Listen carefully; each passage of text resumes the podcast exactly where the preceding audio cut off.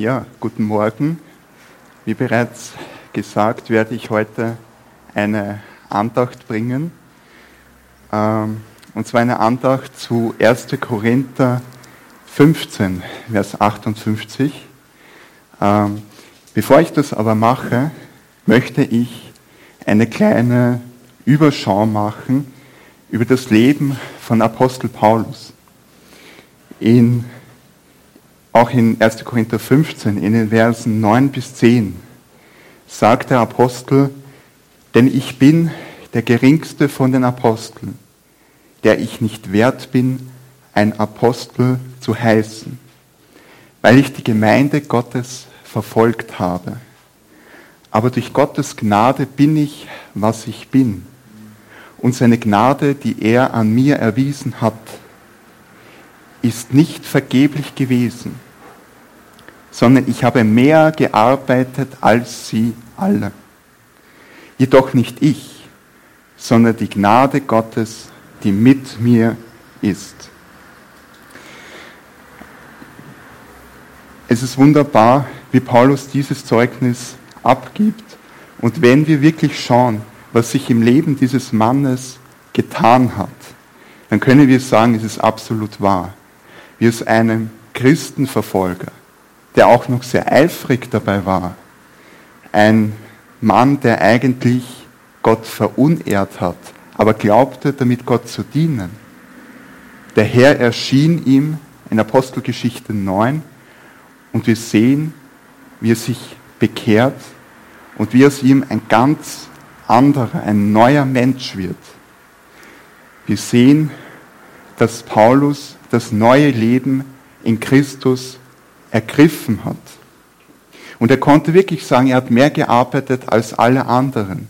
Wenn wir sehen, wie er ausgehend von Israel das Evangelium gepredigt hat, bis nach äh, Kleinasien in der heutigen Westtürkei, über Illyrien, heutiges Serbien und Kroatien, Rom, bis nach Spanien.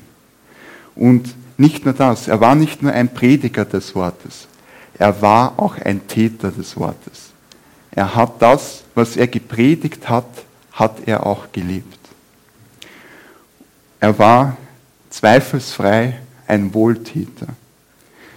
Wir lesen auch in 2 Timotheus 4 eine Bilanz, die Paulus von sich selbst ablegt, von seinem Leben, wie er sagt, ich habe den guten Kampf gekämpft, den Lauf vollendet, den Glauben bewahrt. Von nun an liegt für mich die Krone der Gerechtigkeit bereit, die mir der Herr, der gerechte Richter, an jenem Tag zuerkennen wird. Nicht aber mir allein, sondern auch allen, die seine Erscheinung liebgewonnen haben.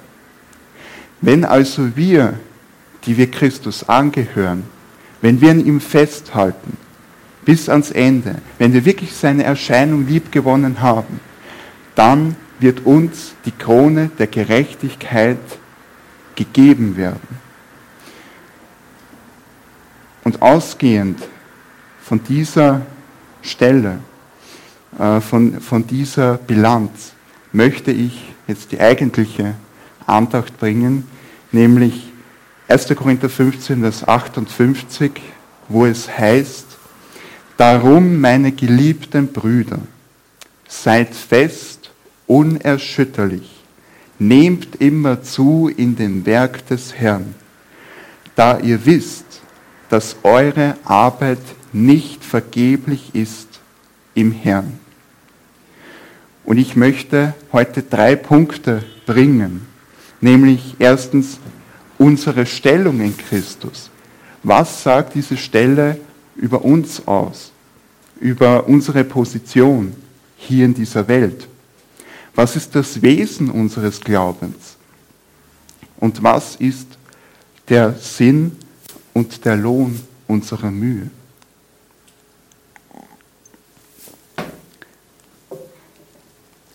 Der Sündenfaktor ist, wir lassen uns leicht davon abhalten, nützliche und effektive Werkzeuge, Diener unseres Herrn Jesus Christus zu sein.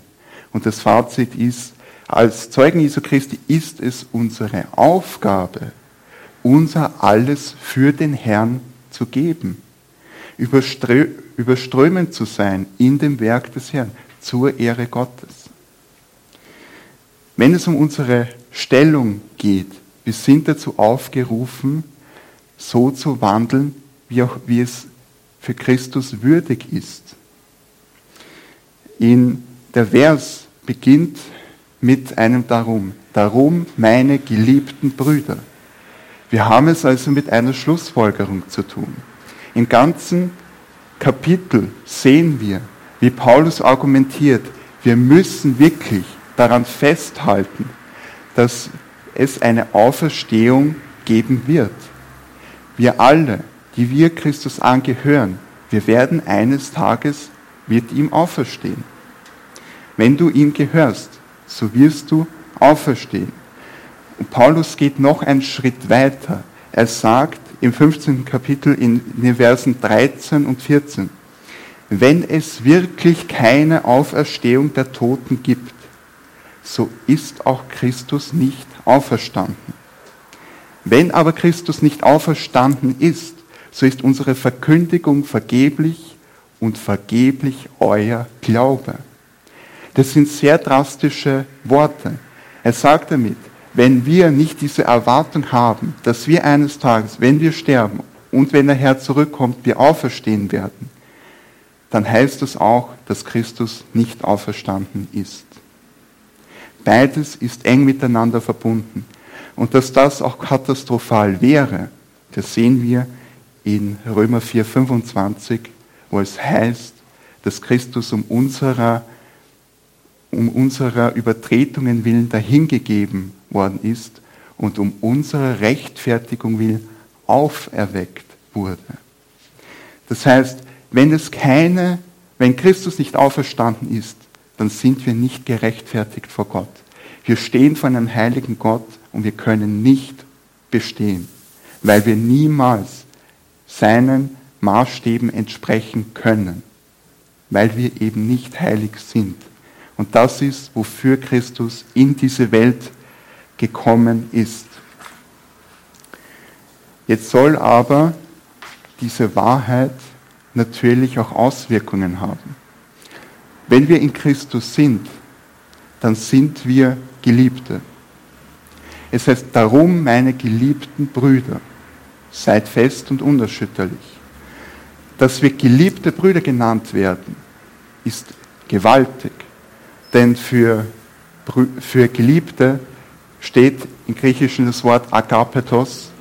Es kommt viele Male vor im Neuen Testament. Nur neunmal in den Evangelien. Und jedes Mal wird es auf eine Person bezogen, nämlich auf unseren Herrn Jesus Christus. Denn Gott der Vater sagte ja auch, dies ist mein geliebter Sohn, an dem ich wohl gefallen habe. Christus ist der Geliebte. Und wenn du in ihm bist, wenn er dein Erlöser ist, wenn du an ihm festhältst, dann bist auch du ein Geliebter. Das sehen wir in Epheser 1, Verse 5 bis 6, wo es heißt, er, also Gott der Vater, hat uns vorherbestimmt zur Sohnschaft für sich selbst durch Jesus Christus, nach dem Wohlgefallen seines Willens, zum Lob der Herrlichkeit seiner Gnade, mit der er uns begnadigt hat in dem Geliebten. Wir sind nur deshalb Geliebte, weil wir in ihm sind. Und das ist die Frage, bist du in ihm?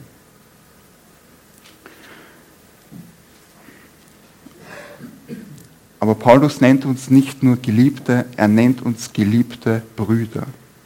Und wir sehen, besonders in Hebräer 2, da wird es wirklich auf den Punkt gebracht, was es bedeutet, dass wir Brüder sind.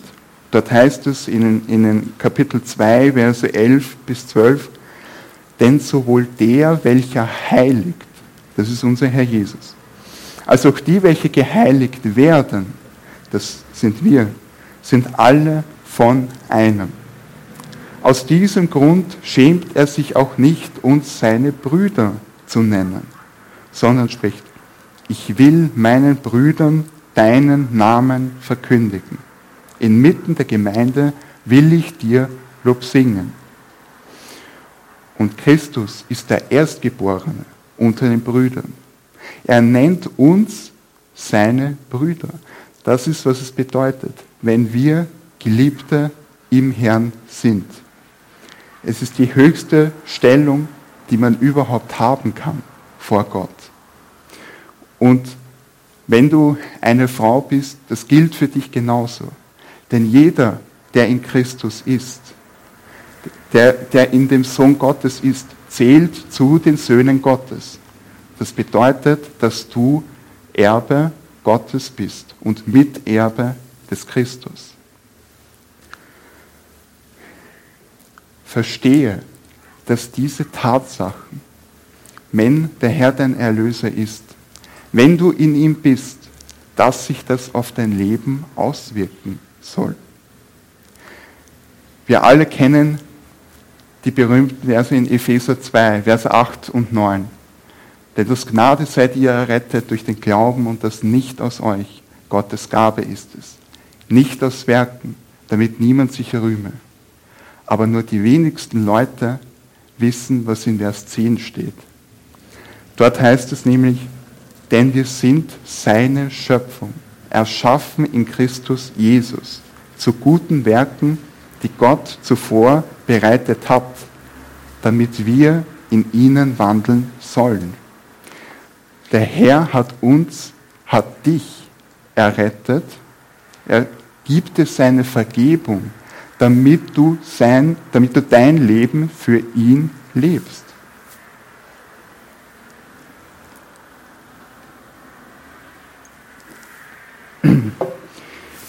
Und deshalb möchte ich jetzt kommen zu, zum Wesen unseres Glaubens. Paulus sagt darum, meine geliebten Brüder, seid fest und unerschütterlich. Das ist, was das Wesen unseres Glaubens sein soll. Der rettende Glaube bringt Früchte hervor, die der Buße würdig sind. Wenn du also von Herzen zum Herrn umgekehrt bist, wenn du die Vergebung in Christus angenommen hast, dann, dann bist du von Gott dazu aufgerufen, Früchte zu bringen, die der Buße würdig sind. Wir sehen, Glaube ist so ein schwaches Wort in der deutschen Sprache. Viele Leute sagen, ja, Glaube, das heißt ja nicht wissen zu können. Aber das griechische Pistis bedeutet nicht Glaube, es bedeutet Vertrauen. Und es wird untermauert durch Hebräer 11, Vers, äh, Vers 1, genau. Vers 1, wo es heißt, es ist aber der Glaube eine feste Zuversicht auf das, was man hofft. Eine Überzeugung von Tatsachen, die man nicht sieht. Glaube ist also eine ewige Hoffnung. Es ist eine feste Zuversicht, eine totale Überzeugung, ein Vertrauen darauf, dass das, was Gott zu uns spricht in seinem Wort, das Wort, das er uns gegeben hat, dass das Wahrheit ist. Wir sollen nicht daran zweifeln. Wir können darauf vertrauen, dass das zuverlässig ist. Wenn der Herr etwas sagt, dann ist es auch so. Er kann nicht lügen. Und deshalb, wenn wir diesen Glauben haben, wenn du diese feste Zuversicht hast, so bist du aufgerufen, fest und unerschütterlich zu sein. Du kannst, du sollst und du darfst diese Zuversicht haben. Und zu diesem Glauben gehört es auch dazu, im Werk des Herrn zuzunehmen. Das ist eigentlich der ganze Grund unseres Daseins als Christen. Der Herr sagte nicht umsonst, an ihren Früchten werdet ihr sie erkennen. Die Errettung soll sich also auswirken auf uns. Es heißt in Hebräer 23, Vers, äh, Hebräer 10, Vers 23 und folgender, es wurde heute schon angedeutet, es steht, lasst uns festhalten am Bekenntnis der Hoffnung ohne zu wanken. Denn er ist treu, der die Verheißung gegeben hat. Und lasst uns aufeinander acht geben, damit wir uns gegenseitig anspornen zur Liebe und zu guten Werken, indem wir unsere eigene Versammlung nicht verlassen, wie es einige zu tun pflegen, sondern einander ermahnen und das umso mehr, als ihr den Tag herannahen seht. Der Herr Jesus hat alles für dich gegeben. Wie viel mehr bist du es ihm schuldig, auch alles für ihn zu geben? Keine Kompromisse einzugehen, nicht mit dem Wort Gottes und auch nicht im Wandel. Vergeude nicht das Werk, das der Herr begonnen hat. Oder wenn du ihm noch nicht gehörst, dann lass es nicht vergeblich sein, dass er für dich gestorben ist, sondern lass ihn das gute Werk in dir beginnen.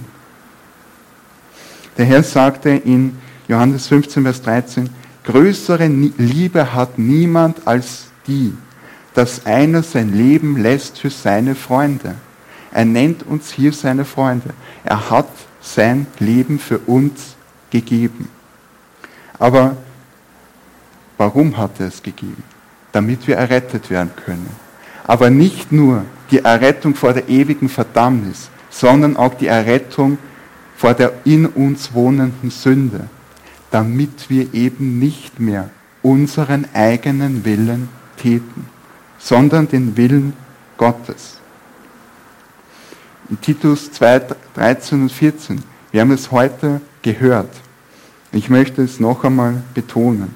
Dort steht, wir erwarten die glückselige Hoffnung und die Erscheinung der Herrlichkeit des großen Gottes und unseres Retters Jesus Christus, der sich für uns hingegeben hat, um uns von aller Gesetzlosigkeit zu erlösen und sich selbst ein Volk zum besonderen Eigentum zu reinigen, das eifrig ist, gute Werke zu tun. Wir sehen hier also, der Herr hat uns errettet, damit wir von der Gesetzlosigkeit befreit würden und damit wir eifrig gute Werke täten. Das ist der ganze Grund für unsere Errettung, damit wir aufhören, unseren, unser eigenes Leben zu leben.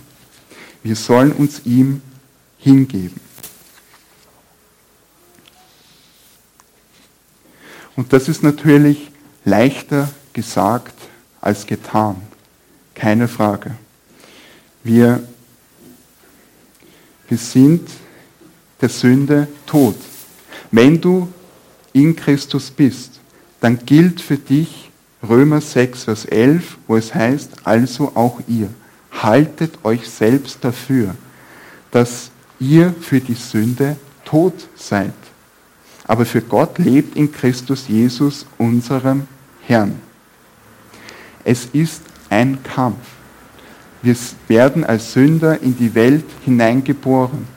Und selbst wenn wir eine neue Schöpfung in Christus sind, so sündigen wir trotzdem. Leider. Immer wieder.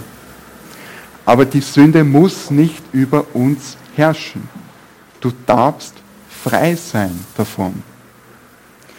Es heißt ermahnend in Hebräer 12, Vers 4, ihr habt noch nicht bis aufs Blut widerstanden im Kampf gegen die Sünde. Keiner von uns kann behaupten, er hätte sein Bestes getan im Kampf gegen die Sünde. Wir lassen uns oft beherrschen von unserem Fleisch oder wir lassen uns von dieser Welt verblenden. Und das kann so leicht geschehen. Also eine Frage an dich. Kämpfst du an gegen die Sünde? Oder bist du frustriert in diesem Kampf? Gibt es irgendwas, worin du gefangen bist? Bist du zornig? Oder wirst du beherrscht von, äh, ich weiß nicht, von Fern, vom Fernsehen, von Smartphones oder was auch immer? Gibt es irgendwas, was dich gefangen hält, was dich davon abhält, dich ganz dem Herrn hinzugeben? Was spielt sich in deiner Gedankenwelt ab? Ist es wirklich rein und heilig? Und wenn nicht, lässt du dich reinigen? Verstehst du, dass es beginnt schon in den Gedanken. Die Sünde ist nur eine Auswirkung unserer Gedanken. Das heißt, hier fängt es schon an. Lässt du dich auch da reinigen? Wie viel Zeit verbringst du im Wort Gottes? Bedenke, ein Tag hat 1440 Minuten. Das ist sehr viel. Der Tag vergeht oft schnell, sehr schnell. Aber es ist eigentlich verdammt viel Zeit. Kaufst du wirklich die Zeit aus? Wie viel Zeit verbringst du im Wort Gottes? In der Gegenwart Gottes im Gebet? Im Vergleich zu der Zeit, die du vor dem Fernseher verbringst? Oder im Internet, auf YouTube, was auch immer? Denke darüber nach. Das Potenzial der Zeitverschwendung in unserer Zeit heute ist immens. Es ist unglaublich. In Epheser 5 sagt Paulus in den Versen 15 bis 17, Seht nun darauf, wie ihr mit Sorgfalt wandelt, nicht als Unweise, sondern als Weise, und kauft die Zeit aus, denn die Tage sind böse. Darum seid nicht unverständig, sondern seid verständig was der Wille des Herrn ist. Heißt es, du darfst keine Zeit am Handy oder ähm, im Internet oder sonst etwas verbringen? Nein, das ist nicht, was es bedeutet. Das sind nützliche Werkzeuge, aber eben nur Werkzeuge und nicht mehr. Das sind nicht uns, sollen nicht unsere Götter sein.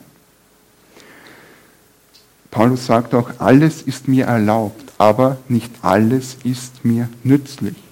Alles ist mir erlaubt, aber ich will mich von nichts beherrschen lassen. Denke wirklich darüber nach. Du wirst eines Tages Rechenschaft ablegen müssen vor Gott. Für, nicht nur für das, was du getan hast, für das Gute, aber auch für das Böse, sondern genauso wie du als Haushalter Gottes mit deiner Zeit umgegangen bist.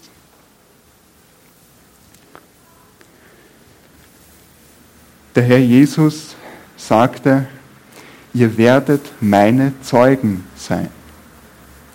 Und das ist sehr wichtig. Es, wir sind Zeugen in dieser Welt. Wenn die Menschen da draußen dich betrachten, Sehen Sie die Gnade Gottes in deinem Leben. Sehen Sie deinen Wandel. Sehen Sie, dass du ganz anders bist als die anderen. Der Herr sagte, das heißt ja auch, wir sollen Täter des Wortes sein, nicht Hörer allein. Und darum sagte der Herr auch, ihr werdet meine Zeugen sein.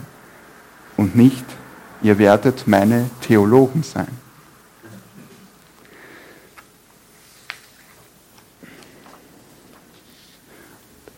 Darum lassen wir uns von nichts beherrschen, liebe Geschwister. Ich möchte jetzt zum letzten Punkt kommen. Der Sinn und der Lohn unserer Mühe.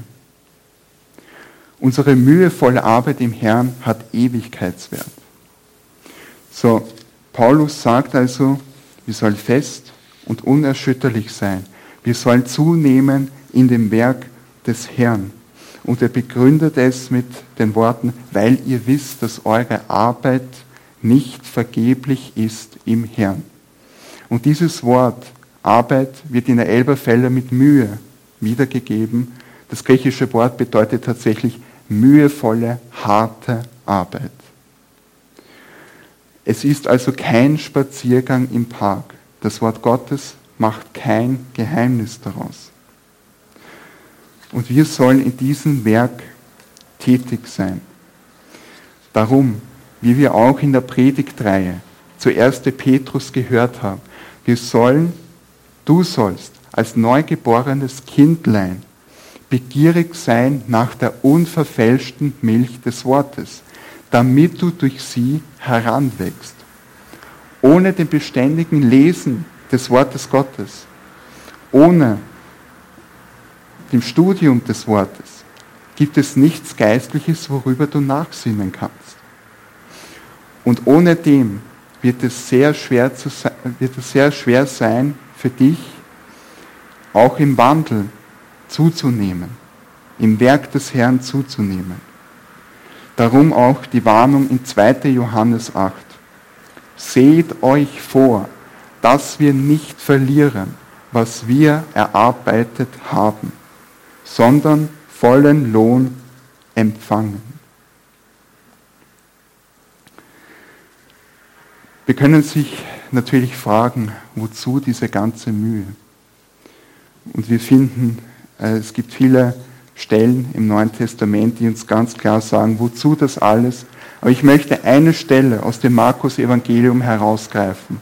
Aus Markus 10, Vers 29 und 30, wo, wo es heißt, Jesus aber antwortete und sprach, wahrlich ich sage euch, es ist niemand, der Haus oder Brüder oder Schwestern oder Vater oder Mutter oder Frau oder Kinder oder Äcker verlassen hat, um meinetwillen und um des Evangeliums willen, der nicht hundertfältig empfängt, jetzt in dieser Zeit Häuser und Brüder und Schwestern und Mütter und Kinder und Äcker unter Verfolgungen und in der zukünftigen Weltzeit ewiges Leben.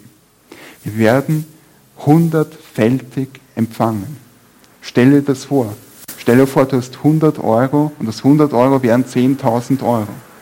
Nur dass in dem Fall natürlich im geistlichen Sinne. Der Herr wird uns nicht alle superreich machen, materiell. Aber er wird uns das ewige Leben geben, sofern wir ihm auch angehören. Und wenn aber der Herr sagt, diese, diese ganzen Dinge, die, auf, die er aufgezählt hat, wenn wir die verlassen, dann werden wir das empfangen. Heißt das jetzt, wir müssen alles in dieser Welt, alles, was wir lieb haben, loslassen? Im geistlichen Sinne ja.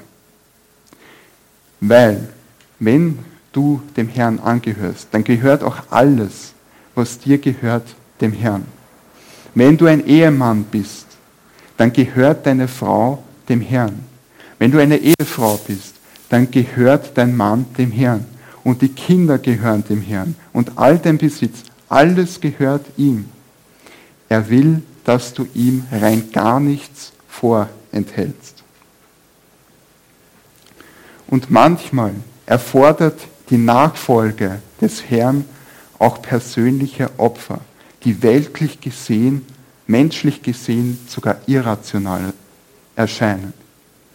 Aber ich möchte eine ganz kurze Geschichte erzählen von einem Bauern in Kansas. Ich habe diese Geschichte gelesen im Buch Streben nach Heiligung. Dort heißt es, es hat einen Bauern gegeben, der war gottesfürchtig und er war der Überzeugung, dass der Sonntag der Tag des Herrn ist. Es ist ein Tag, dem, ein, ein Tag, das dem Herrn geweiht sein soll. In der Landwirtschaft, in, während der Weizenernte gibt es diese Praxis, dass sieben Tage die Woche durchgearbeitet wird. Tag ein, Tag aus, von früh morgens bis spät am Abend. Dieser Mann aber sagte, nein, der Sonntag gehört dem Herrn.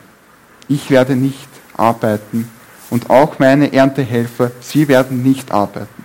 Wir werden uns dem Herrn zuwenden, voll und ganz. Wir werden uns auf ihn konzentrieren. Das war sehr befremdlich für die ganzen anderen Bauern. Warum arbeiten sie sieben Tage die Woche durch? Ganz einfach. Weil, wenn es zu einem Unwetter kommt, dann wird das Korn beschädigt und dann ist die Ernte hinfällig.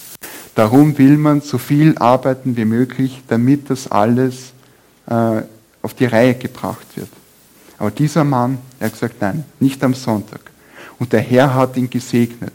Er wurde in, in einer relativ kurzen Zeit zu einem der wohlhabendsten Bauern in der ganzen Gegend. Warum? Weil der Herr ihn gesegnet hat. Er hat gewusst, wenn er sein Vertrauen auf den Herrn setzt, dann wird, dann wird der, Erfolg, die, der Erfolg der Ernte nicht davon abhängig sein, unbedingt, wie viel menschliche Weisheit hast du eingesetzt, wie sieben Tage die Woche durcharbeiten, sondern hast du es für den Herrn getan. Liebe Geschwister, lasst uns ein Beispiel nehmen an diesen Bauern. Lasst uns alles dem Herrn hingeben, dass wir erkennen, er wird uns reichlich belohnen dafür. Jetzt, aber noch viel mehr im zukünftigen Leben. Weil dieser, dieser Bauer, das Wunderbare ist nicht, dass er irdisch dafür gesegnet wurde. Das ist die eine Sache. Die andere Seite der Medaille ist, dass er, dass sein Name in den Himmel angeschrieben ist. Wenn er also nicht unter uns ist, dann ist er jetzt in der himmlischen Herrlichkeit beim Herrn und er wird eines Tages bei der Auferstehung dabei sein und wird verherrlicht sein, wie auch wir. Darum lasst auch uns diese Hingabe an den Herrn haben. Ich möchte abschließen mit einem Vers aus dem Hebräerbrief Kapitel 13, Verse 20 und 21, wo es heißt, der Gott des Friedens aber, der unseren Herrn Jesus aus den Toten auf, her, heraufgeführt hat, den großen Hirten der Schafe, durch das Blut eines ewigen Bundes. Er rüste euch völlig aus zu jedem guten Werk, damit wir seinen Willen tun, indem er in euch das wirkt, was vor ihm wohlgefällig ist. Durch Jesus Christus. Ihm sei die Ehre von Ewigkeit zu Ewigkeit. Amen.